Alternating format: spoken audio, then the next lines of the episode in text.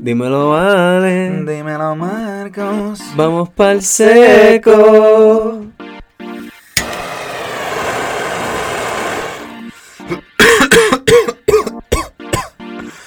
Listo con la cocaína. Eso- Jodiendo que digo. Pues nada, que es la que hay, Corillo. Bienvenidos a otro episodio de El Seco Podcast. Yee, que es la que. Espero que están este, vaporizando, quemando, prendiendo, comiendo o haciendo algún tipo de acto con el cannabis. ¿La cannabis? ¿El cannabis o la cannabis? El Le, ca- cannabis. le cannabis. Le cannabis. Le cannabis. Le Eso- cannabis, Eso suena un ese. poquito más como que includes everything. Dale, sí, sí. Every gender and whatnot. Le. Le, Le, cannabis. Le cannabis. L cannabis. Con las dos L y... I think, yo creo que ese es el cannabis. Yo creo que that would be it, right? Pero nada, No sé. el- a lo que me refiero es que se den el seco con nosotros mientras Yes. estemos este, aquí hablando un poquito sobre nuestros temas de hoy del episodio del seco. Yes, hablando de como que yo me vine, yo vine bien seco para el seco hoy, el corillo, como que literalmente estoy dry, tengo que comprar hielo. Sí, sí, no sí, lo que estoy. Ah, bueno, no tengo wax y eso en casa, pero Ah, like, ok, ok. you know, a- yo tengo y yo debo decir si quería, yo como que te ofrezco un poco entonces. Acho, you should totally, we should totally do that. este, pero, Corillo, hoy queremos hablar de algo bien importante. Bueno, no es importante, pero algo relevante, algo que pasó recientemente, que se van a enterar como en dos semanas de que estamos hablando de esto, lo más seguro. pero, anyways, eh, Bad Bunny en la WWE. Eh, Sí, porque la semana pasada hablamos de Conor McGregor, que ese yo creo que es el episodio que va a salir ahora, Exacto. como que estos días. Eh, pero fue que nada, estamos hablando ahora de Bad Bunny, porque Exacto. pasó ayer para nosotros. so- Exacto, para nosotros fue ayer, pues ustedes va a ser como que hace una semana más o menos. So, whatever. Estamos, Sí. estamos ahí, estamos recientes. Sí, pero esto es algo grande, puñetas. Como Sí, que la primera vez que vemos a. Bueno, no la primera vez que vemos un boricua en WWE, pero la primera vez que vemos a artista boricua. Un artista boricua y con, tú sabes, con reconocimiento a nivel mundial también, porque no, no es que solamente es como que ah, Bad Bunny famoso en Puerto Rico, es famoso en el mundo entero, básicamente.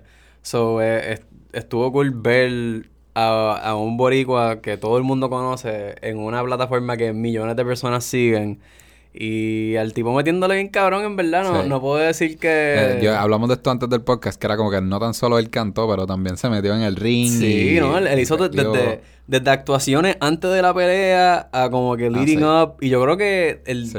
No sé si el día después o algo así, como que él hizo otra cosa. O no sé si es como que... Es que yo no... O sea, yo no vi el show completo. Yo lo que he visto han sido como que distintas grabaciones clips. De los Pero- clips. Porque pues yo no Pero sigo- sí, es verdad lo que tú dijiste. o sea, salió él llegando, ¿me entiendes? En su limusina y salió él como que en behind the scenes hablando de que se ni qué. Después salió este, en el performance, después salió en el ring cuando le brincó a estos dos chamacos. O sea, como que hizo par de cositas. Sí, sí. ¿no? Y, y antes de brincar de los chamacos... Ah, y también le metió, en la, le metió en la cara con el micrófono a, a otros chamacos. Ey, ¿sabes? sí, sí, Así que en sí. verdad el tipo hizo un par de cosas en la Sí, WWE. me repartió pescozones. Mere, cabrón. Sí, Pero está cabrón porque en verdad el chamaco es... Lo que es Bad Bunny es fanático de la WWE. Súper, súper. Este, no creo que sea fanático ahora porque la gran mayoría de los que vieron WWE, no sé si te pasó a ti como a mí, que yo lo vi cuando era tenía, yo tenía como 15 años o menos. Sí, yo lo vi ahí. cuando estaba en high school, Sí. como que, y un poquito de principio de universidad, como que lo veía porque tenía un, housemate que le gustaba y pues, pues era algo Sí. para la mierda y pasar el rato. Exacto. Pero yo en verdad paré de verlo porque pues, la gente que yo sé que a mí me gustaban como que ya se habían retirado o se fueron por otros sitios y ya, o sea, ok, como que ya no estoy para este Sí. drama. Es que también es súper... Es, esa es una actuación, obviamente, Es ¿me entiendes? Y, actuación, de- sí, y sí. yo cuando era chiquito yo me creía que era de verdad, cabrón. La gente decía fake y yo, cabrón, ¿de qué tú hablas? Eso no es fake. ¿Viste? ¿Viste? ¿Viste? que yo yo- me enco- o sea, no me encojonaba, pero como que le ponía esta cara de como que, ajá, ajá. Y, y mira la sangre que le acaba de salir. y me vas a decir que Santana es de verdad. A ver. pero, tú te das cuenta que es como que, loco, sí, esto es súper fake. Pero viste, yo tengo un problema con que la gente diga que es fake. Ok, pero no es que... Exacto, exactamente. Esos son atletas. Esa gente tiene que brincarles de tres, tres Sí, sí se están peleando, y- pero es como y se que pueden ya- lastimar. Ya se sabe quién va a ganar, ya se sabe Ah, las sí, movidas y sí, eso, sí, sí, normal, todo, pero- todo, todo está como que preestablecido, es un libreto, ellos practican poco, tú sabes, ellos se hacen ceñitas para saber que si le van a dar un taco o si le van a meter un pescozón, como que hay formas de darse, pero al final del día es actividad física en vivo y hay siempre espacio para que la gente se lastime, tú sabes, y Mm. es, es, es- es un show, tú sabes, co- Sí, sí. y mira, mira lo que le pasó a, a Stone Cold, loco, la, que ¿Qué le pasó a hicieron Stone el, a Stone Cold Steve Austin una vez le, le estaban haciendo el pile driver, que para los que no saben el pile driver es como que hacer un 69, te cogen en la posición de 69, Ah, sí. entonces la persona te, te, te agarra por la cintura, so, su huevo está en tu, el- tu huevo está en su cara y tú estás boca abajo, tu cabeza está para el piso Sí, están haciendo un 69 parado. y, y un 69 parado. Y lo que la persona hace es que como que ah, se cae de rodillas y tu cabeza se supone que como que, caiga con el cuerpo de tu cuerpo. Sí, y eso te- es lo mismo que hace este Undertaker, ¿verdad? Exacto, Sí, que lo coge exacto. así y los huevos están en la cara de él y de momento los y, tira. y los tira de cabeza para contra el piso y se arrodilla, pum. Lo que pasó con este, en este caso fue que... Exacto, bueno, hay personas que lo hacen de rodillas, hay personas que hay sentados. Cada luchador hace sus variaciones para que se vea único lo- a ellos. Que se recuerda, estos son special moves. Esto es como un anime. Lo que el Undertaker lo tira con la, la- como que él cae en sus rodillas. Pa. Exacto. Pero hay otros que caen como que así, como que sentados.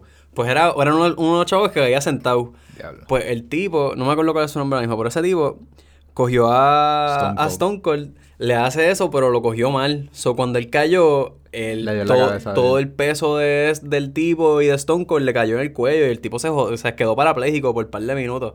De que tú ves en vivo que él está así tirado con los ojos abiertos en el piso y es que el cabrón no se puede mover. Ya no sabía eso. sí, sí, sí. Y ese tipo de accidentes, Jeff Hardy a cada rato salía jodido hay, porque... hay muchos momentos de en la WWE que de verdad este, Gente se lastimaba. pa- pasan momentos reales que de verdad que tienen que parar y eso o man- eh, hay maneras de como que tú seguir con el show sin que la gente se da cuenta que este esto no es parte del show. O sea, hay que seguir con esto, pero hay que Exacto, the show must go on. sí. Y los shows son semanales. Tú sabes, a veces semanalmente... Cabrón, no tan solo, no, no, no, porque ellos tienen Raw, tienen SmackDown y después los probablemente, como muchas ocasiones, los domingos es el pay-per-view, cabrón. Así que hay mucha gente que lo hace como tres veces a la, a la Exacto, de dos a tres veces en semana mínimo, una vez en semana. Y están viajando porque lo hacen en vivo y lo hacen en diferentes lugares. O sea que todos estos están viajando de estado a estado, Exacto. haciendo shows. Sí, con lastimados, lesionados y pues tengo que hacer otro show acá ahora y qué sé yo. que so, el que me diga que es fake, mira, no, no es fake. Está, sí, eh, eh, eh, eh, tiene un libreto. es un libreto. Hay un libreto, sí, es como una novela, lo entendemos, pero de- Exacto, se están matando de verdad. pero esa gente se lastima, ¿no? Como Sí. que hay que darles el respeto que se merecen Pero a los luchadores. Y lo que queremos decir es que estuvo cabrón ver a Bad Bunny, ver ahí este brincando, ver ahí brincando ahí. Eso fue como que eso es Bad Bunny. Eso Sí, es no, me, me- Rico. a mí me la explotó verlo como que cuando Booker T le dice como que vente, vente, trépate. Y tú ves que se trepa así como que en la tarima, se trepa en el en el ring, perdón, y se trepa en la en el top como que rope y ahí se les tira encima a los dos, bro. Qué gracioso fue ver esa mierda. Y después de eso como que verlo como que cogiéndose el bracito como que fuck, que mal. Es como que- Un poquito, sí, ¿verdad? Sí, sí, obviamente, porque Bad Bunny es un, es un trapero, artista, tú sabes. Él no Sí. es el- un super atleta ahí que Sí, yo verdad. sepa. Yo no sé si él hace ejercicio en su vida Hermano, personal o no, hay que aplaudir a, a- aplaudir a Bad Bunny porque acaba Eh, bueno, está de en como su que peak. cumplir su está en su sueño. peak, eso Ese es cabrón verdad. acaba de, cumplir, está en su peak. acaba de cumplir su sueño de ir a la WWE y ser parte del show. Sí, ¿no? Y verlo, verlo dándose un fist bump ahí con Triple H después de que le dio contra, eh, contra el piso, tú sabes, eso... ¿Qué eso pasó? No, pero él lo dice, eso es como Yo que... decía, como que, bro, what? después de darle contra el piso a Triple H, lo ves dándole fist bumps. Eso Ahí es como está. que, ey, a fuego, qué Ahí cool. está, Marco. Qué cool. No, pero en verdad, a mí, a mí en verdad, a- además de que es un boricua haciendo eso y como que diablo, Puerto Rico, qué cabrón.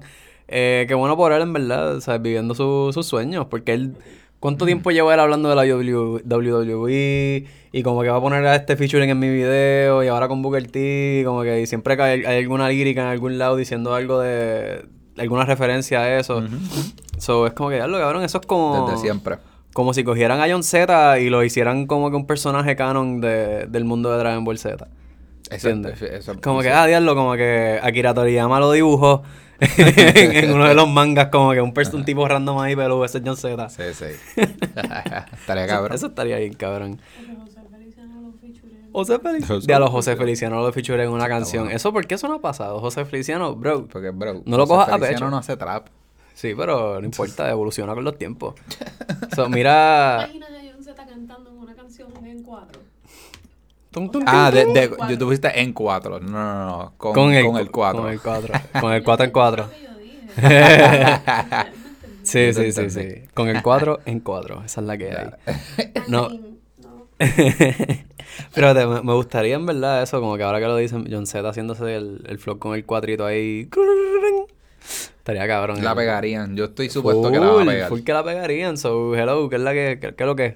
Pongan a hacer esto, Corillo. Eso es lo que yo pido. Estamos proponiendo que John Z haga una canción con este José Feliciano. Lo José quiero ver. Feliciano. José Feliciano. O sea,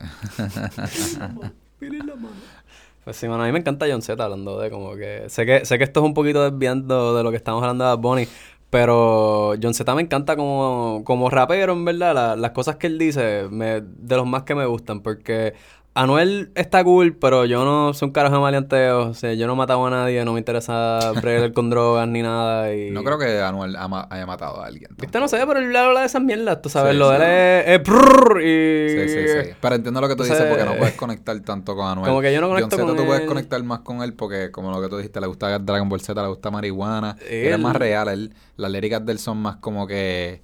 Tú, tú te puedes relacionar... Exacto, son más él y tú te puedes relacionar con él. Anuel es más como que tengo chao, mato y estoy... Exacto. Y Bad Bunny como que ah, me gustan algunas de sus canciones, pero también él tiene muchas canciones que lo mismo ah, conmigo no... Sí, que no conectan. No conectan conmigo porque yo no soy ese el, el, el público básicamente que él está tirando. Pero John Z como que, mano, me escucho muchas de sus canciones y en verdad que siento el... ¡Ah! Me Sí. gusta, como que aprecio lo que estás escribiendo, aprecio lo que estás diciendo. Este... No sé. Y el carón le gusta Dragon Ball Z. Ya era hora que la gente incorporara el anime a sus a sus líricas, puñetas. Muy bien, muy bien. Yeah. Diciéndolo un fanático de anime. Claro, yo soy súper fanático del anime.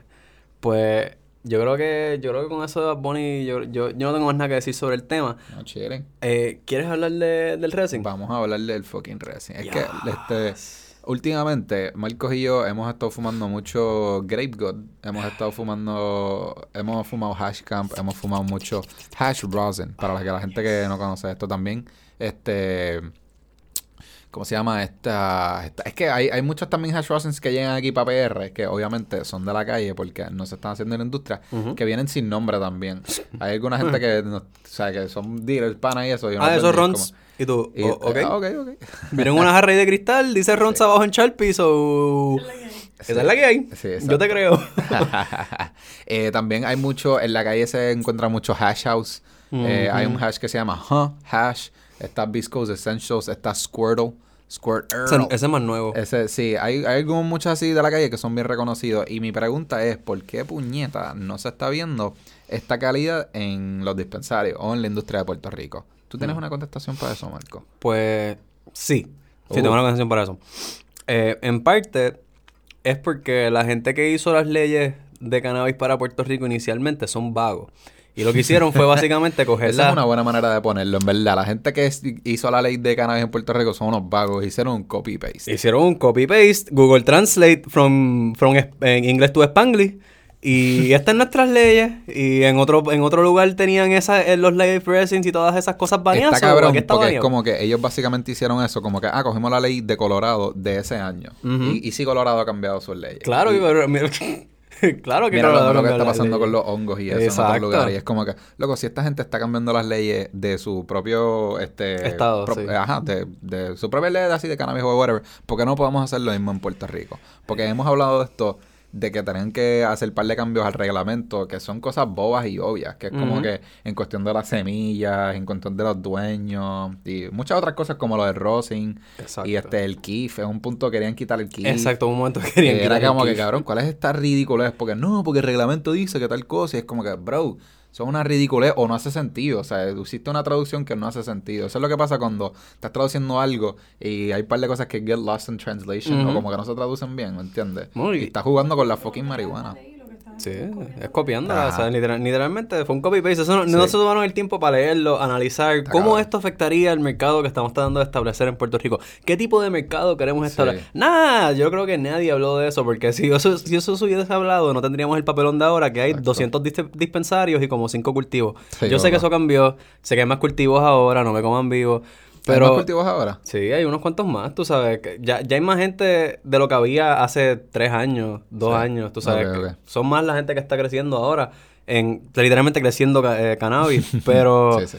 Cuando esto empezó inicialmente, lo que habían eran como cinco o seis Sí, cultivos. es que yo pienso que y es que la gente de que... Y también la gente que escribe estas leyes no saben nada de marihuana, o que no, ellos no saben nada de los concentrados comestibles, no saben nada de lo que cómo se hace, eso que es como que estás confiando en gente que está escribiendo algo que no sabe nada. que no son usuarios, no son muchos no son pacientes. Sí. So que mi, o sea, mi pregunta es, puñeta, ten- o sea, no mi pregunta es, o sea, mi solución o a lo que voy es que yo tengo que comprar el wax que está cabrón, que está de calidad en la calle. En la ¿sabes? calle, Y y- yo no lo quiero hacer honestamente porque yo, tengo tarjeta paciente y eso y como que yo compro en donde sea, pero quiero productos buenos de calidad, ¿me entiendes? Sí. Y es un- una pena, es una lástima que la calidad buena de concentrados es en la calle. Sí, porque lo que viene afuera. si tú vas a un dispensario, tú sabes, hay gente que está tratando, tú sabes, hay, Hay otro- gente que hay está algunos tratando. manufactureros que están sacando chatters y eso, pero Pero hay bien poca gente que está haciendo este solventless, sin, sin químico. O, ¿me entiendes? O sea, están haciendo concentrados de CO2, butano, lo que es que, sea. pero es que legalmente tienen que hacerlo.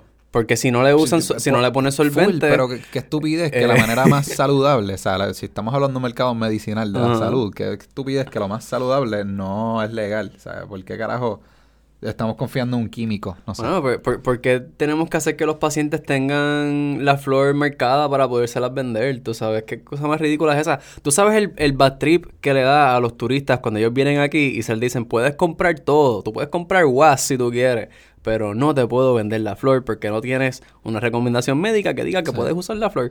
Eso es ridículo. O sea, eso, eso de por sí es ridículo porque le estás haciendo un boquete. ¿Sabes cuántos turistas se van? Sí. O sea, hay gente que te van a Ah, gastar... no puedo comprar eso. Ah, te pues, pueden gastar muchadera. 100, 200 Lo- a pesos eso plus. pasa. Y no lo... No, porque, ah, pues no puedo comprar la flor, voy para carajo. Sí, hay muchos que como quiera compran y eso. Pero eso es una, una cosa tan estúpida del reglamento. Es como que, loco, ¿por qué carajo le vas a prohibir un método de consumo a alguien? El más natural. O sea, el, el cero... O sea, se supone que cero aditivo. Eh, tú sabes, digo se supone porque pues en los No. cultivos... Sí, sí. Allá, allá, allá ellos con las cosas que... Sí. Pero eh, a lo que quiero decir también es que es como que loco, hash rosin es bastante fácil de hacer. O sea, no, es ni, no es ni peligroso, cabrón. Es como que es fácil porque estás bregando con tus manos, meneando hielo, agua y marihuana y lo filtras. Y después que se lo seca y whatever. Pero como que loco, es súper. Loco, no, hay ni, no hay ni peligro para hacer este producto. El, el peligro más grande, Está cabrón. yo creo que viene cuando estamos haciendo lo- lo- los presses, que es como que, bueno, estás bregando con dos planchas calientes, o si las tocas te puedes quemar, pero ¡Wow! comparado con hacer una extracción de butano. que, tú, que tú puedes explotar el edificio, loco. Pueden haber incendios. Es como que, brother, ¿sabes? El butano No es súper peligroso, pero lo usamos súper tranquilos. Y, y no solamente eso, la gente lo, lo compra y lo usa también en el dispensario, tú Sí. sabes, en los aceites y en otras cosas. Y, ah, no hay problema. Pero si quiero eh, coger un nugget, presionarlo a calor y eh, usar eso para arrebatarme, papi, no, no. ilegal. No, está cabrón. Pues nada, la gente que nos escucha, si nos están escuchando, por favor, este, hagan más rosin. Yo sé que Farmaverde hizo rosin un momento dado y pararon. No sé si fue por la ley o lo que sea, pero que fue yo, por la ley. yo, yo lo probé, estaba bueno. Yo quisiera que siguiesen haciendo más rosin. Este, yo sé que hubo un momento dado que en Instagram hubo alguien que publicó un rosin que estaba bien, bien feo de Farmaverde, que era como que bien negro y eso. Y, Sí. Farmaverde cogió un poquito de hit por eso. Por eso. Sí, pero Pero no- Famaverde ha cogido un poquito de hit por un par de cosas. Sí. Pero yo, se- se- eh, por lo menos los que yo probé, los que yo he visto me gustaron. Pero no sé, o sea, a lo mejor era un rosin ahí viejo, whatever, qué sé yo. No sé, no sé. Yo, yo sé que... que no, no voy a ponerme a tirarle shade, pero no... Ellos han hecho cosas medio sketchy en cuanto a productos que han trabajado. Y... Sí, los, los Blackwater, Ah, eso... ok, ok. Ya, pero Extraño. eso es viejo ya. Lo- las bombas las bombas esas de cítrico, extraño, las pompas esas Ah, de, de verdad, disque y el asmático. coquito y el Papi, coquito. y el, bueno, el coquito, pero el coquito estuvo a fuego. El problema fue que pues no se supone que le pusieran alcohol. Que, brother, no, es no legal. Eh, ¿Tú tienes una licencia para vender alcohol? No. Eh, pues cabrón, que tú haces vendiendo alcohol. Sí, sí, sí, no, pero eso, eso no está tan mal. Pero por ejemplo, la, la pompa esa. Pero mira, eh, a, lo, a lo que quiero decir, o sea, está cabrón, sí, pero estamos aprendiendo, ¿me entiendes? No, poco a poco claro, vamos a, o sea, claro. van a haber muchos trials and errors en cuestión de productos. Claro. Claro, pero pruébalo, qué sé yo, con tus empleados primero y después tirarlo al mercado, pero no te pongas a estar ahí. Ah, sí, sí, esto, esto, esto funciona. Y Sí, después la gente con asma, tú sabes, de- chonqueando porque le cayó pesado, con ataques de. teniendo silbidos o no pudiendo respirar bien. Eh, bro, sí, estás afectando la salud de la- del paciente. No es para no es para eso. Pero nada, So, ese, es mi- ese fue mi issue con eso. Nosotros este aquí en el seco somos fanáticos del wax, así que manufacturero que nos escuchas, por sí. favor, hagan hash rosin o por favor, este hagan un loophole para poder hacer O hash hagan rosin. bubble hash de verdad. o hagan bubble hash de verdad. Hay gente por ahí vendiendo bubble hash y, es- eh, y lo que están vendiendo es Kif Es eh, Kif, glorificado. Pero también es es que yo he visto full milk, pero es más un poquito más blanquito, un poquito más limpio. Este full milk que estamos viendo de X manufacturera, que Ujú. no queremos mencionar, pues se parece a Kif, o sea, puro Kif. Con ese full milk se supone que tú lo puedes dar bien, pero también lo que tú puedes hacer es que lo puedes press it con tus dedos, hacer un como si Como, fuese- ah, como hash. Ajá, pues coges parchment paper, lo pones allá adentro y lo press it con, y haces finger hash. Ah. Y es una manera, pero a la misma vez, el starting material, o sea, el producto que tenemos, el Keef, no es bueno para hacer Yeah. eso. So, como que vas a terminar con un bien cricaloso, tú No, sabes. y, y dártelo en un banger como nosotros intentamos, no. Cabrón, era como poner kifa, era como poner ridículo. Jodiendo el banger.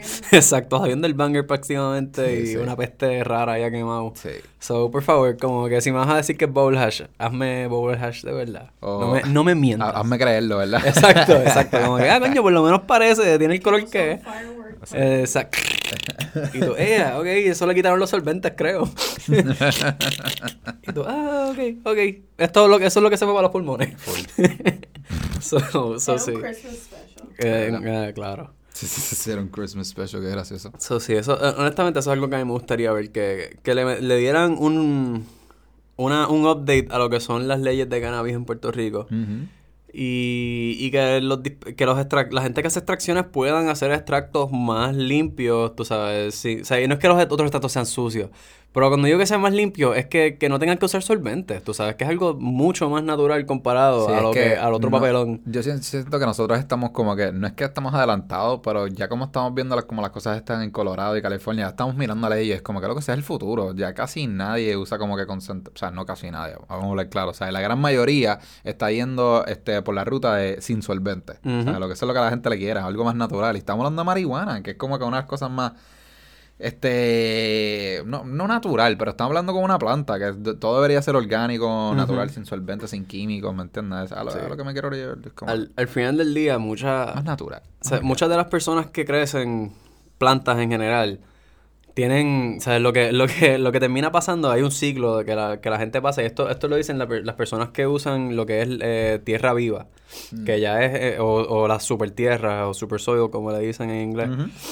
Y es que tú vas a usar químicos, ¿verdad? Y vas a seguir explotando distintos químicos y vas a experimentar y vas a sacarles, tú sabes, unas producciones cabronas. Pero cuando tú haces el cambio a live soil, todo cambia. Porque primero que vas a sacarle una producción cabrona. O sea, es como que ya te va a producir una- unas moñas o unos tomates o lo que sea gigante. Y el sabor que te le vas a sacar a eso es bien distinto. Y porque ahora se están haciendo unos estudios de los efectos que tienen distintas tierras en las plantas, porque eh, hasta, hasta el tipo de tierra que tú usas afecta cómo te va a saber la fruta que te Claro. comiste y el tamaño. y- Eso tiene que ver mucho también con el hash, cabrón. Yo estoy aprendiendo de eso. Estoy escuchando un par de podcasts de gente que hace hash, que es como que este una gran este un gran debate es si usar sintético, sal, o hacerlo orgánico, sal o algo así. Es como que bueno, o sea, es un debate porque hay alguna gente que usa unas cosas y le sale bien, hay alguna gente que usa otras cosas y le sale bien, o sea, que es como que en verdad depende, hay muchos Exacto, factores. depende. Pero, sí. pero yo siento que como que al final, al final del día, lo mejor para una, para una planta es irte con, con lo que es lo que es natural para Sí. ella. Porque Yo pienso también que eso tiene que ver mucho también con la comida. Hay veces que tú, o sea, tú sabes, o sea, se nota la diferencia algo fresco, un pescado, una carne, versus algo que, ¿me entiendes? Es como que lleva tiempo o como que... Sea, como que tú notas la diferencia entre algo fresco de un pescado a versus un supermercado, lo que quiero decir, Claro. ¿me entiendes? Es algo como que, que está un poco más natural, un poco No, más y- orgánico. Y vete, ve- vamos a irnos más allá. Cuando te lo comes, cuando tú te, tú te comes la comida y la persona que la, que la que te la preparó estaba amargada, con prisa, odia su vida, al te odio, eh, puede que se te sepa buena, pero no va a ser la mejor experiencia. Ahora, tú te comes un plato que está hecho con cariño, atención, tú sabes, con buenas energías.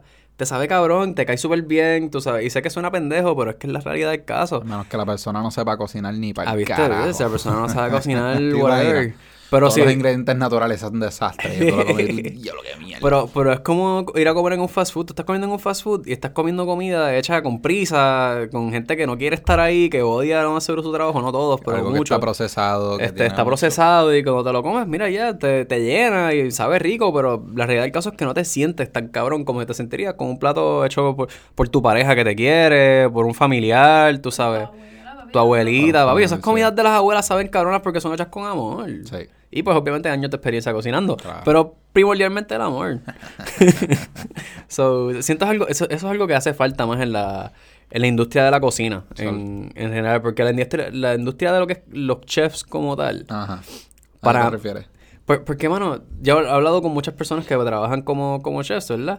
Y entonces existe esta cultura, ¿verdad? Como lo mismo que pasa con el mundo de los tatuajes un poquito. Y, en, y en- en cualquier mundo que tienes que hacer aprendizajes de personas que están más adelante que tú. Es que como que cuando yo era cocinero y estaba aprendiendo, el que era el head chef me gritaba y me salía con actitudes y me salía con mierdas y, me- ¿sabes? y es como que esta cultura existe de que, ah, pues yo, ah, yo recibí abuso en mi proceso de enseñanza, so ahora cuando yo estoy enseñando y yo estoy en, en la posición de, de liderazgo, pues entonces yo voy a abusar también porque fue lo que se me hizo a mí. Y eso es parte de la cultura de ser un chef y por eso es que dicen como que... yo, creo que eso, yo creo que eso es parte de, de la No, cultura. Como Pero, que- pero, o sea, no, pero, pero exacto, ¿por qué Pues tiene no que sé, ser no parte tengo de la cultura? experiencia en la cocina para saber eso de, o sea, no trabajo con un chef para saber por qué es que son tan agresivos y por qué son tan intensivos y tan este exigentes, de Yo- como que esto es una pedazo de mierda, cocinamos otra cosa, ¿me O sea, yo, yo te puedo aceptar lo que sea exigente, porque, porque sí, en la cocina, eh, eso es un arte, cocinar es un arte y aprender a hacerlo con, con el tiempo, saber ver cómo se, saber preparar un plato bien, es, es un arte. Pero no me tienes que estar insultando, no me tienes que estar gritando, tú sabes. Es, es como que hay formas de llevar a la gente sin faltarles el respeto y en hacerlo sentir como mierda, porque el realidad del caso es que lo que hiciste es joder un empleado que estaba ahí contigo, tú sabes. Ahora el resto del turno esa persona va a estar lo más... A menos que sea una persona que es bien fuerte mentalmente, que es raro. eh, esa persona va a estar después pensando en eso todo el turno, va a estar más tripeado, lo más seguro se encojone, lo más seguro te quiera renunciar después de eso, o no quiera seguir trabajando más contigo. Y por así sucesivamente, tú sabes. Sí, sí. Y, y yo, yo siento que eso es- ese tipo de mentalidad de como que, ah, pues a mí me enseñaron así, es parte del problema que pasa con muchos padres de nuestra generación, Sí, que tú es como estás que... en las de, hey man, vamos a darnos un pollo y relajarnos, Exacto, man. como que, mira, guys, paz y chill. amor, bro. Exacto, bájenle dos, bájenle dos a esta hostilidad, Corillo, no hay que ser Hey, tan man. hostiles. Como que, mira, Marco, esta, esta pareja lleva como tres horas esperando el steak y tú, hey man, todavía lo estoy adobando, Eh, man. comer aquí es una experiencia, ¿ok? Se sabe, si- mándale, mándale otra botella de vino y dile que la vaca la estamos todavía descuartizando. que así de fresco es. Coño. no, pero, o sea, tampoco es para estar tres horas ahí, o sea, sí, Por eso yo sí pienso es que, tiene que haber urgencia. por el rush, pues parte es porque los tienes que sacar rápido, lo tienes que sacar rápido y bien. Y después, y, y en parte es porque el restaurante a lo mejor ya tiene una reputación, o a lo mejor ese plato es- fue diseñado por tal persona. Y es como que, wow, tú estás cagando ese plato, estás cagando a mi nombre, como que eso representa a tú alguien. puedes ponerle presión a una persona sin insultarlo y sin faltarle el respeto. Definitivamente. O hacerlo sentir pero a lo mejor, menos, o sea, a lo mejor cuando te llegas ahí y tienes un, ese calor y tienes Sí, toda la sí, presión y sí. eso, tú como que le sales a gente de otras palabras. Exacto, no, pero, pero, pero ya tú estás viendo razones por las cuales la persona puede ponerse así como que agitada y eso. So, imagínate eso combinado con a mí cuando yo estaba en el proceso me hicieron esto. Ah. Mucha gente con esa mentalidad, mira, mi, mi, mi, mi madre, o sea, ella cuando la criaron, la, la tiraron como bofetón y usted habla cuando las gallinas mean, que es nunca. Porque las gallinas no mean, ellas cagan y mean al mismo tiempo, es una cosa extraña. Mm. So, usted habla cuando las gallinas mean. Pues que ella aprendió. y que ella, que ella pasó para adelante. Pero eso está cabrón. Ah. Tú hablas cuando las gallinas mean. Y, y de Eso eso. que las gallinas mean y cagan a la vez. No sabía eso. ya, ellas cagan un poco líquido. Ah. O sea, no es que es líquido, pero que tiene. no mean porque lo, que- lo que están haciendo es que los dos están juntos. Es, yeah, Es como una thing. líquida. Exacto, exacto. Dale. Yo no sé exactamente cómo funciona todo el sistema de una gallina, pero básicamente Pero tú has sí. visto que las gallinas Eh. caen cuando caen es como que es como una diarreíta. Exacto, es como una diarreíta, básicamente. como la, la, la- la mayoría de las aves, ellas cagan líquido. Es verdad. O sea, es como que es espeso, líquido medio Sí. espeso. Ah, con algunos sólidos. Diablo, pues esa, esa frase me gusta. Que sí, usted... Está, está fuerte. Ah, Eso es campo, eso es de esas frases de, ca- campo. sí, usted sí. habla cuando las gallinas mean. Sí, lo que yo conozco es este eh, calladito te ven más bonito, ¿me entiendes? Pero esa, esa de No, campo- mi todas las- cuando gallinas mean. Y tú, pero cuando las gallinas mean, ¡nunca! Nunca, cabrón. So, y, a, y, a, y a pescozón y mierda. Pero sabes que loco, tu mamá cocina cabrón. Sí, ella cocina, cabrón. Porque, pues, le enseñaron a cocinar y ella también la apasiona y ha le- leído libros y se instruyó. Este, y ella también con el tiempo, de hecho, con, con las generaciones las cosas van cambiando. Por ejemplo, a mi mamá la criaron de una forma mucho peor que a mí, tú sabes. Ya cuando yo era chiquito y me estaban criando, la que era mi bisabuela, que esa en paz descanse, eh, ella cuando nos, por la mañana, todo el mundo está sentado en la mesa, éramos mis tres primos varones, mi hermana y yo. Y a veces venían otros primos y qué sé yo, los traían a cuidarnos. Éramos un corillito de chama, de chama. Y todo el mundo está comiendo, ¿verdad? Y ella empezaba como una, una varita de, de guayaba. Que las varas, la, la rama del palo de guayaba saca una... Como que unos palos que son bastante finitos y sólidos. Son casi como latiguitos. Como los que usan para los Ah, caballos. Sí, sí, sí, sí, sí. Y ella cogía, se sentaba a vernos comer y empezaba a, a pelar Y la vara. Poquito. a pelarla, a pelarla, a sacarle toda la, toda la parte sólida para que se quedara en lo blanquito. Y después de que ella terminaba de pelarlo, que todo el mundo está más o menos terminando de comer, ella cogía, nos miraba, le hacía así en el aire para que se escuchara el de, de, de la vara y decía, ¿la están viendo? la están viendo. Como el que se porte mal sabe que se va a llevar un cantazo de la vara esta. Sí, sí. Y efectivamente, si tú te cogías mal, ella te cogía por los muslitos. ¡Wasa! Sí, sí, sí. ¡Wasa, wasa, wasa! y es en los muslos porque en los muslos, a, a pesar de que sí te marca porque te están dando con un palo básicamente, en los muslos mucha gente no se fija porque usualmente tienes ropa y pues... Pues por eso fue que, ok, mira, te voy a contar. A mi papá una vez este, le pasó que en la casa de mi papá, cuando él era chiquito con sus hermanos, él tenía dos hermanos, yo tengo dos tíos, pues teníamos un, no sé, era un gocal o una motorita de esas chiquitas, pero era como que un- uno de esos, eh, una de esas mierdas así que los nenes como que un gocal, uno de esos scooters que tiene un motor, y, y mi abuelo dijo, mira, eso no se corre en esta casa. Y ellos dijeron, dale, dale, mira, eh, papi no está aquí, mi abuelo eh, se había ido, qué sé yo. Y en ese tiempito que se había ido, pues empezaron a correr la motora o algo que no me recuerdo al frente de la casa, ¿verdad? Pero no se dieron cuenta que ya eran como las que sé yo, cuatro o cinco cuando mi abuelo estaba llegando a la casa. Y los cogió a los tres como que corriendo Sí, vaci- vacilando fuerte la casa. Papi, cabrón, cuando llegó mi abuelo, los vio. Él, él como que se bajó del carro y le dijo, ah, van para el cuarto y se quitan los pantalones. Y yo, ya cabrón. Y le empezó a meter con la, con la correa en los muslos ahí mismito, cabrón. Porque yo pensaba que eran las batatas, pero es lo que tú acabas de decir. Si te metes las batatas, la gente lo va a ver. No, pero aquí tú te pones corto, te pones lo que sea, cabrón. En Y los no, se, muslos. no se nota. Y es una parte que es bien tender, tú sabes. Sí, cabrón. Eso te duele hasta más. Tú Sí, sabes, porque de que no- te duele hasta sentarte en el inodoro, Sí, cabrón. Loco, yo estuve corriendo a caballo el otro día y me, me duele un poco más arriba de los muslos. Y cada vez que me siento me acuerdo del, del caballo, ¿entiendes? Es Sí. como que, ay, Sí, cabrón. ay. Correr So, caballo está cabrón. Imagínate que te cojan y te, ah, te, van- eh, te vamos a, te voy a dar 10 correazos por lo que hiciste. Y cabrón, ¿sabes lo que es que te meten 10 correazos en las nalgas o en los muslos? Está cabrón, Nunca me lo cabrón, Punta Quinte me dicen ahora, puñeta, ni, si- ni siquiera estoy trabajando en el campo. Tú sabes, estoy cogiendo aquí latigazos. Pero sí, este.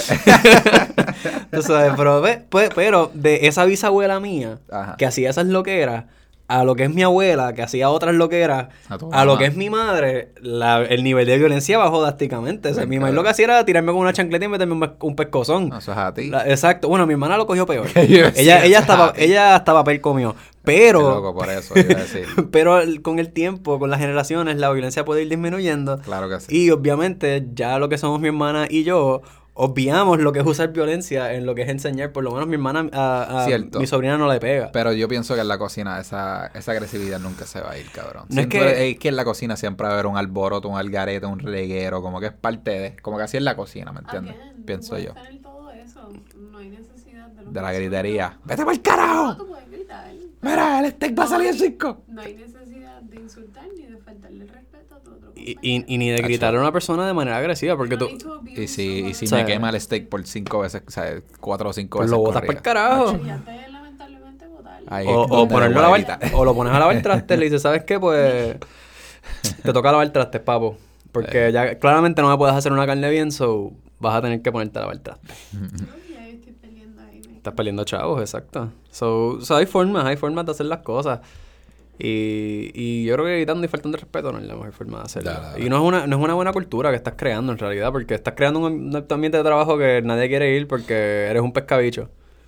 O porque una de las personas ahí es un pescabicho y pues él es el que manda y nadie puede hacer nada al respecto, eso esta es la que hay. Y hay que mamarse ese bicho. Y eh, yo no estoy de acuerdo con eso, mano, porque si tú cambias eso, de repente está, es divertido trabajar aquí.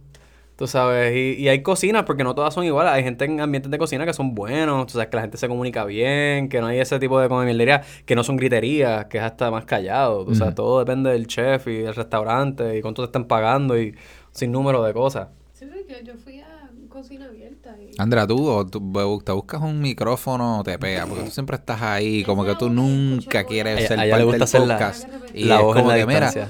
Sea, eh, tú, tú, vas, tú, el- tú, tú escuchas los podcasts y tú vas a estar escuchando como que una vocecita en el background. Ah, mira, para que sepa. Pero ¿cómo es que se llama el de Joe? El de, ah, pero Jamie, pero Jamie tiene un micrófono. Pero usted no me un micrófono. Pues te vamos a conseguir un micrófono, déjalo. Está bien. Está bien. Ajá. abierta, tú podías ver que los cocineros se estaban hablando entre sí. Se estaban hablando, ninguno de ellos gritó Exacto. en ningún momento. Y nosotros estábamos Bueno, al lado de la también cocina. acuérdate, acuérdate. Fine. a cuál Dining. pues ahí está, eso es fine dining y también lo más seguro tú puedes ver la cocina. Si tú Sí. puedes ver la cocina no va a tener una gritería ahí porque eso es parte de la experiencia y Pero también por eso, es que, por eso es que digo, no es necesario. Exacto. ¿entiendes? Tú puedes correr la cocina sin gritería, cierto, sabes. cierto, pero no todos los- Manteniendo- no todos no todos los- y- todos sitios son cocina abierta, ¿me entiendes? Claro, ¿Me entiendes? No claro. todos los chefs de ahí o sea, tienen esa misma paz y tranquilidad. No, tú sabes. es verdad. Y, y no es que es paz, es, es estrésico, tú sabes. Es un trabajo estrésico, Sí, tienes sí. tiempo, tú sabes, tienes que sacar las cosas en un orden y que todo el mundo tenga la comida al mismo tiempo, tú Porque sabes. Ratatouille no se así un 8. Yeah, let's take lessons from the Pixar movie now. Papi, Ratatouille enseñándole a la gente cómo trabajar en una cocina. con calma y dividiendo el trabajo. Y con amor. Y con amor.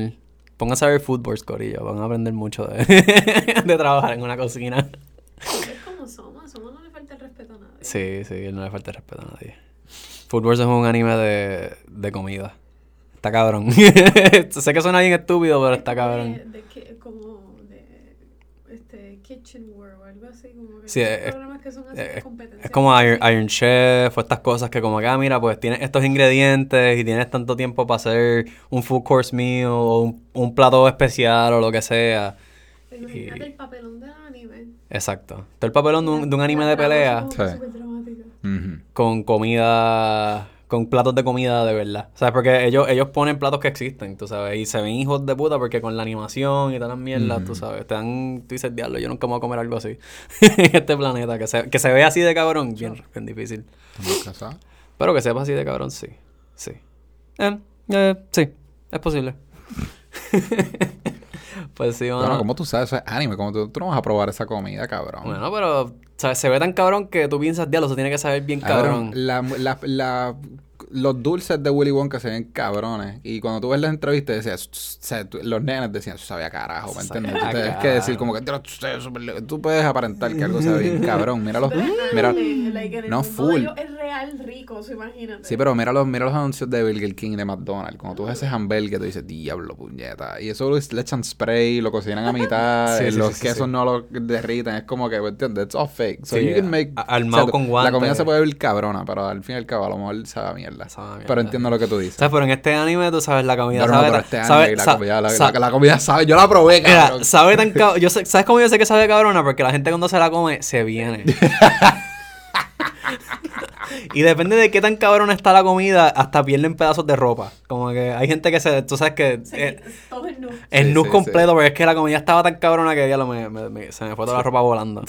Ah. La salsita, como que. Ah, tapándole Ah, el, el huevo. fanservice, el claro, fanservice. claro. Dale, dale. Tipos y tipas, los dos. Ah, pues, pues, es que, It's- it's cabrón, not just the hay, hay- girls. Hay mujeres que ven anime, cabrón, también. que- Sí, sí, los tipos ahí todos, todos, todos están rayadísimos, una cosa exagerada que es como que, hmm, Sí, son como que este, Ah. flaquísimos y de repente son tostos. uno exacto, sí, sí. Lo- The fuck? yo digo que los japoneses, eh, tú sabes que en, en Estados Unidos los cómics, lo que son los superhéroes tienden a ser como que pues son un poco más altos, buff, tú sabes, y es como que son este tipo de personas que son estoicos y bien perfectos. Mm. Y para mí eso es como que así es como los americanos como que ven sus, sus alter egos, como que así es como ellos se, se imaginan. Sí, como lo ven los japoneses. Los japoneses se imaginan con ojos grandes, eh, pelos de muchos colores, la... O sea, es como que si tú te pones a ver lo que... Los animes y tú te pones a verlo como si fuesen ellos representando como que lo que ellos quisieran ser o como que una, una, Sí. una fantasía de lo que ellos quisieran que fuese la realidad. Las tipas todas tienen tetas gigantes. Ah, no me digas. Este, o sea, tienen tetas gigantes con, Sí, figu- la con caderas chiquitas, los muslos bien grandes, Eh, pero largo. El protagonista ojos siempre tiene para escoger de todo, tú sabes, el protagonista se lleva... sí, siempre el pelo es súper lacio, así, perfecto. No, no, el, protagonista... Spiky. Con el- el- spiky, con una sí. pollinita bien perfecta y Viste, todo. depende, porque si es un show bueno, el protagonista va a tener como que ese, ese, esa- ese de estos, pero el pelo va a ser distinto, o sea, se va a ver distinto. Midoriya es como que puffy. Sí. Verle, También mira Goku. Goku lo tiene como que medio spiky también. Él tiene Y como negro, cosas así, pero la misma vez como que medio lacio. Tú lo toques es como que, oh shit. o sea, Y entonces un como que la- perfecto, cabrón. todas las tipas enchulas de él, Sí, tú ¿verdad? sabes, y él tiene todas, todo tipo, tiene, exacto, tiene, tiene la nena chiquita, tiene a la, a la que es como que seria, tiene la que está, la, la que es cuero y tiene pues el main La love interest. Exacto, Mm. y son como cuatro o cinco siempre, y todas enchulas del bicho del cabrón, y, pero él nunca las quiere. No, no, pero no, no No, no, es como él, Women exacto, es como him. él. He misses his wife. Exacto. He misses his wife. El, y, el, y el papelón es ese, que es como que. Para mí, que ellos se ponen así como, como ellos quisieran ser. Son más altos, o sea, son chamacos de 14 años y son altos, cortados, tú sabes. Todo lo que ellos no eran cuando eran en high school. O sea, los mangakas estos, cuando estaban en high school, no eran ninguna de las cosas, pero es lo que yo. Yo lo que asumo que es lo que ellos se imaginaban cuando estaban en la escuela. Hasta cierto punto, y obviamente expresado en arte, que no es real, pero es como. A lo mejor ellos veían la realidad hasta cierto punto. O sea, no sé, me, me, Eso es algo que yo pensé recientemente sobre el anime que está bastante cool. pero mira, ¿sabes qué? Yo. Que tú llevas viendo muchos animes. Papo, yo me acabo de comprar la suscripción de un año a Crunchyroll, ¿ok?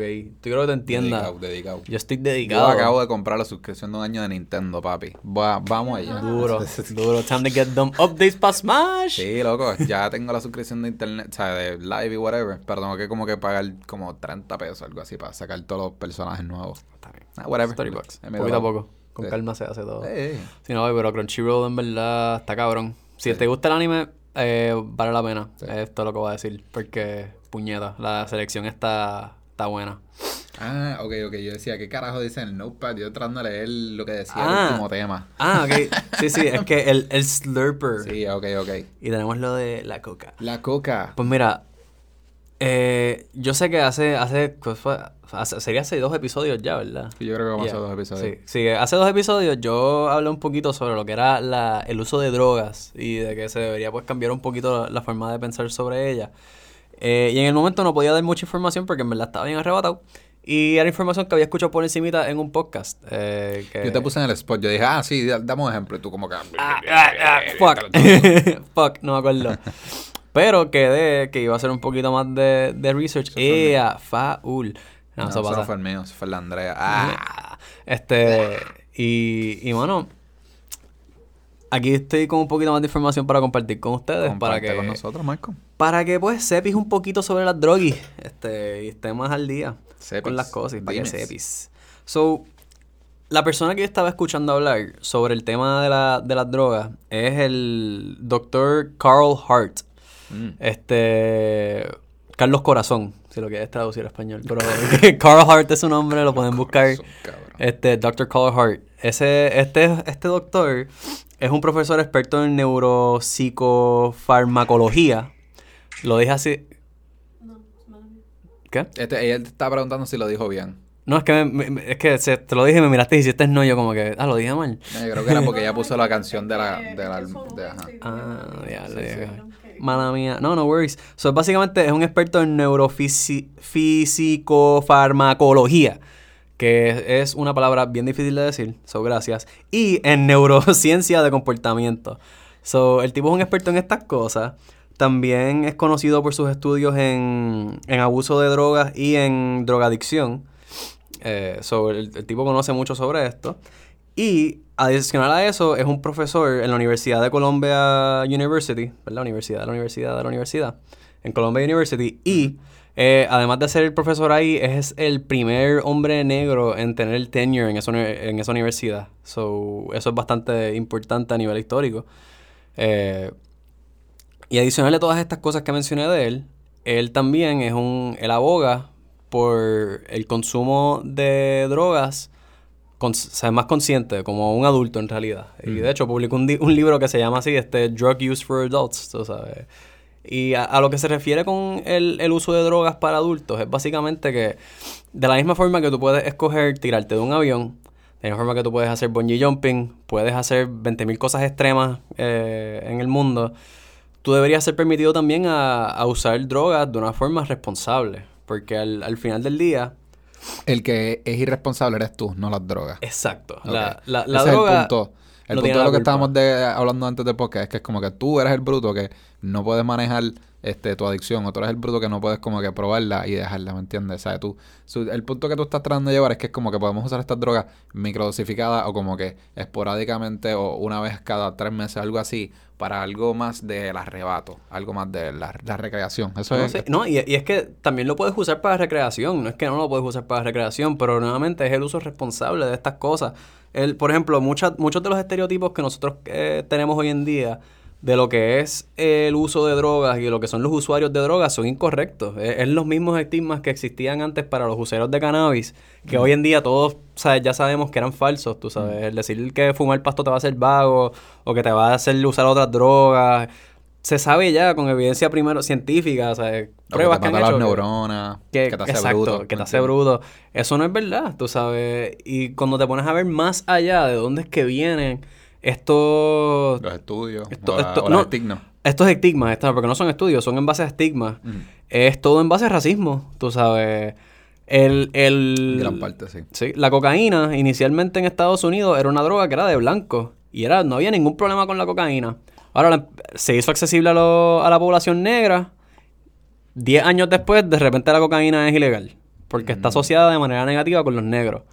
El, el opio, que es lo que los chinos, a los, los- sí, los chinos es lo que ellos fumaban, ¿sabes? Los, los, los poppy fields y todo esto. Pues en Estados Unidos, cuando empezó la, cuando empezaron a construir los trenes que trajeron los obreros chinos para trabajar, ¿qué tú crees que los obreros chinos usaban para estar chilling ahí? Opio. ¿Y qué empezó a pasar? Los blanquitos empezaban a ir a fumar, se metían en los opium dens a fumar con los chinos. Sí. Y que empezaban a decir el resto de la sociedad, ah, mira, se está perdiendo, se está jodiendo la vida porque está fumando opio. Ya, se jodió todo, se jodió el opio porque ¿quiénes lo usan? Los chinos. Ah, pues ya, eso es una droga de los chinos y eso es, es nasty, fofó y, y por ahí empezamos. La marihuana, lo mismo, se la, se la se la achacaron a los mexicanos y a los negros. Y muchas, muchas de las leyes y, la, y las discrímenes que hay hacia las drogas son en base a estereotipos que no, simplemente no son ciertos, tú Y sabes. también este, en, para los 80 trataron de clasificar o dividir lo que es la cocaína este, mezclándolo con crack, que era como que, ah, este, el, el- el crack cocaine es lo que están usando los negros este, en los barrios así, así que es como Yeah. que lo están afiliando con eso. Y mientras la cocaína, que era más limpia, es de los blancos y que sí, que era como que una manera de este, encarcelar a una gran Claro. población. Y la realidad del caso es que también si te pones a ver eh, a nivel de, de, de historia, ¿verdad?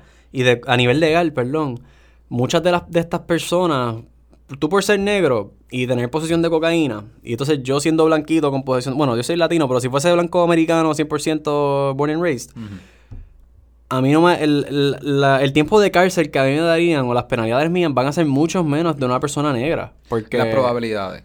Sí, Las sí. O sea, ah, me, pueden clavar, sí, Sí, sí. porque me pueden clavar. Exacto. Pero las probabilidades de que yo me salga ganando y salga bien son mucho más altas de las personas, de una persona negra. Una persona negra lo van a mirar y lo van a mandar directo para la cárcel y darle una multa cabrona y se jodió tu récord y se jodió cómo carajo vas a trabajar después de eso.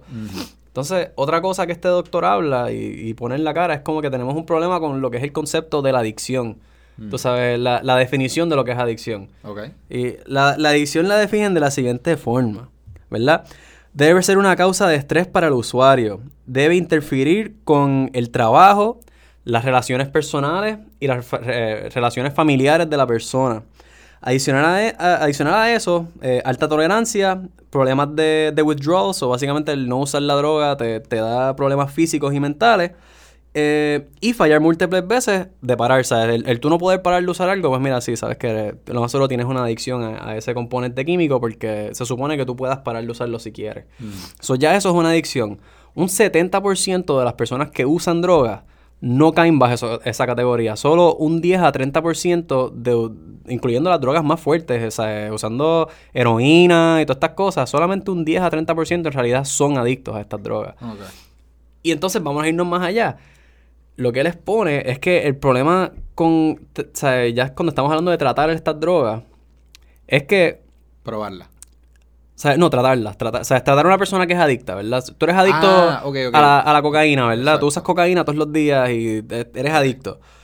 Las ayudas que hay para esas personas son casi no existentes, tú sabes. Y cuando vamos a, a las clínicas, por ejemplo, el- la- los más avanzados con eso ahora mismo son los suecos. Que ellos, por ejemplo, tú eres un adicto a la heroína, pues los adictos de heroína de ellos que están en el programa tienen que ir dos veces al día, a dos horas, una por la mañana, otra por la tarde, y les dan sus dosis de heroína.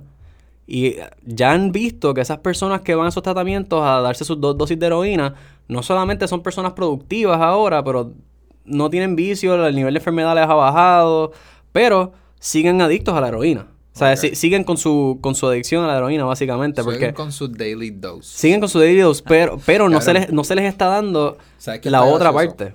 Que, eh, mala mía por cortarte, pero yo tenía esa misma... Eh, cuando yo estaba como que, qué sé yo, a los 19, 20, que estaba como con un poquito de esculeo con la marihuana y eso, yo siempre decía eso, y me cabrón, yo estoy bien con un daily dose de marihuana y estoy chilling, ¿me entiendes? Que es como que si yo me arrebato una vez al día, yo estoy feliz por el resto de mi vida, ¿me entiendes? Yeah, Como que yo, yo, yo si fuese a escoger un momento sería como, oye, en la tarde cuando llegue a mi casa, después de como que hacer mis cositas, Sí. es como que, ok, pues dale, vamos a dar un, un sesh. Si, si yo escogiera un momento, de- si, si, si tuviese que escoger, escogería eh, uno de los tres momentos, o si pudiese, este, dos de esos tres momentos. Por la mañana, por la tarde y por la noche. Ah, O sea, pues, preferiblemente por la mañana y por la noche, cuando me Claro. levanto y cuando me acuesto, ¿me entiendes? Claro, claro.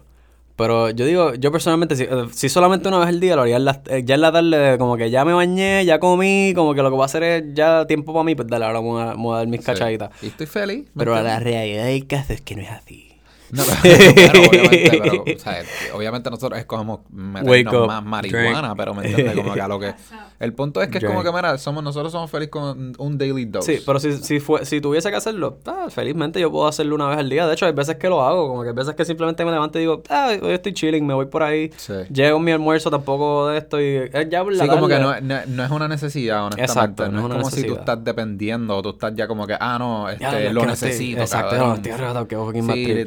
Como que tú puedes estar. O sea, sí, hay veces que se me olvida o estoy muy cansado. Como que llego a mi casa y es como que, ya, lo para el carajo, que si yo quiero comer, bañarme y acostarme. güey. Mira, el único bad trip para mí de no estar arrebatado es saber que yo pudiese estar arrebatado y que no habría ningún problema. Como que, es como que diablo, ok, como que sí estoy sobrio, pero pudiese estar arrebatado.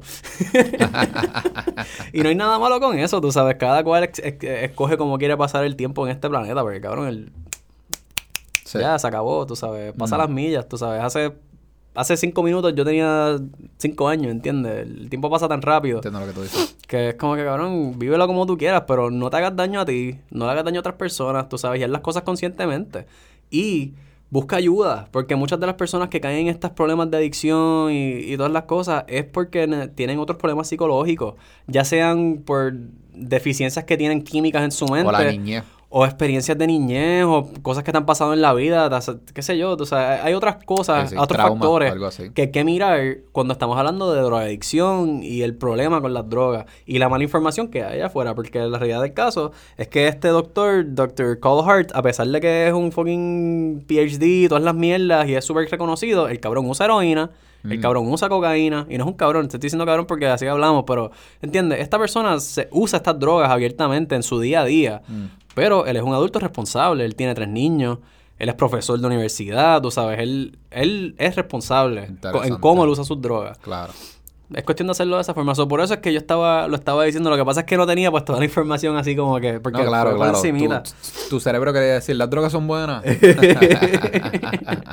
exacto. Y versus circunstancias, exacto. Lo, Sí. lo voy a terminar con un quote que él dice y es básicamente hay que mirar más allá de la droga. una cita, una cita. Una cita, perdón, que, está, que él dice que hay que mirar más allá de la droga cuando tratamos a una persona adicta. Hay que ver sus circunstancias físicas, sus circunstancias eh, mental y circunstancias ambientales. Ah. Porque muchos lugares donde hay problemas de droga, que son pro- eh, poblaciones que son pobres, con po- bajos recursos, tú sabes. Usualmente son gente de hispanos, negros, mexicanos, porque son los que tienen menos recursos en Estados Unidos específicamente. En Puerto Rico, pues son poblaciones, pues, los re- residenciales, gente que tiene menos recursos. Sí. Ahí es que tú vas a ver que el, el nivel de, droga- de droga u- sube, pero no es porque son unos adictos, es porque su vida es una mierda. Y las drogas son un escape, tú sabes, las drogas pueden ser un escape. Y al tú mirar a tu alrededor y ver que diablo, no puedo conseguir trabajo, y te estoy todo jodido, y al lado le están matando a este otro, y todo Sí, este sí. papelón. Entiendo lo que tú O dices. sea, es fácil brincar a las drogas para eso, o al alcoholismo. En Puerto Rico el alcoholismo aquí corre rampante. Tú sabes, aquí ca- cada dos personas que tú conoces es un alcohólico. o, o, o de alguna forma bromean, ah, sí, sí, soy un alcohólico, bla, bla, bla.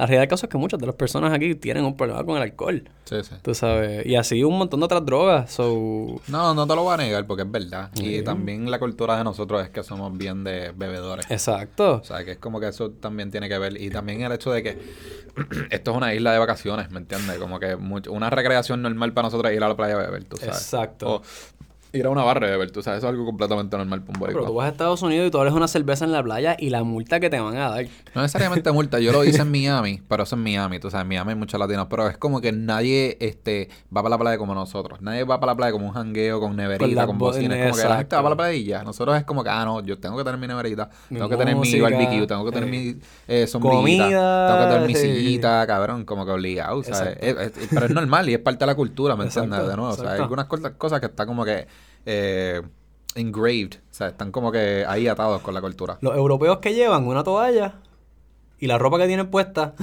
y así mismito se van. A lo mejor un bultito. Feliz de la vida. Pero ya, Un así librito. sencillito. Un librito. y su sunblock y vamos para la playa. Y se ponen unos putis a coger todo el sol que puedan y estamos felices. Sí. Y acá es el musicón, la de esto, el, el caldero. Mira, yo llegué a ir a la playa con mi familia y eran los calderos de arroz con Sí, pollo, sí, tú sabes, la mega carpa, Claro. la hamaca, el barbecue, cinco neveritas distintas, una para los nenes, una para la cerveza, otro para el, para el hielo, para los tragos. Exactamente. Y esa gente vino preparada, loco. Exacto, y eso vamos a estar todo el día en la Todo playa. el día en la playa. Llegar ahí como a las 10 para estar ahí hasta las 7. algo así. Exacto, como a las 6, 7 de la tarde recogiendo y los niños explotados, los padres todos hendidos. So, The good old days. Sí, vamos. Cuando no había, cuando no estábamos con este virus bien loco. Sí, sí. Pues, pues mano, sí, eso es lo que quería decir sobre la, sobre las drogas en general. Sorry que no hablé tanto en lo que es los componentes químicos y cómo afectan la mente y toda esa mierda, porque en verdad que no me tomé el tiempo para hacer ese research, porque tampoco me interesa mucho. Pero ya saben quién es el profesor. Lo pueden buscar, pueden leer sus libros. También hizo un podcast, en el- salió en el podcast de Joe Rogan. So, si lo siguen, escúchenlo. Eh, Dr. Carl Hart. Tremendo, tremendo individuo, en verdad. Es bien cool escucharlo hablar. So, so sí lo recomiendo. Y por último, Bueno, tú sabes qué, yo te iba a decir que podemos dejar este tema tentativo. Pero lo podemos abrir y dejarlo para el próximo podcast y podemos abrir con esto porque yo creo que ustedes lo prueben. mm, Porque obviamente esta, esta contestación va a ser bias de mí. claro, yo no lo he probado. Exacto. Y este, para mí vale la pena, claro. Pero hay muchos. eh, porque, oh, para, para que la gente. Estamos hablando y no hemos dicho nada. Este, estamos hablando de un slurper. Y para la gente que no sepa que un slurper es básicamente como un banger, una, un material, un utensil, este, una wax. herramienta para poder utilizar wax, o mejor dicho, para vaporizar el wax para llenarlo. So, básicamente vamos a estar hablando en el próximo episodio del Seco sobre este un review, este los pros, los contras del Slurper, si vale la pena, si no, si valen los, los chavos, porque hay algunos que valen un montón de chavos. Este, y nada, les vamos a estar dejando saber este cómo nos gusta o no nos gusta Sí. eh, próximamente. Yo, yo personalmente nunca he usado uno, so- pero voy a estar usando uno ahora próximamente. Y, mano, mi experiencia, o sea, mi experiencia no, pero mi perspectiva siempre fue como que eso se ve que hace mucho reguero.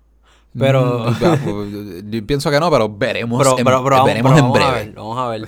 Pues nada, Corillo, estamos chilling con eso entonces. Este, Sí, gracias sí. por sintonizar, estar aquí con nosotros, episodio número O gracias por 27. darle play a Spotify o Apple Music. En Spotify. Ay, Spotify. pues nada, gracias por escucharnos. Eh, aquí estamos para ustedes, Corillo, con más episodios del Seco. Eh, Esperemos que les guste y que lo sigan escuchando y apoyando. Ya, besitos. Bye.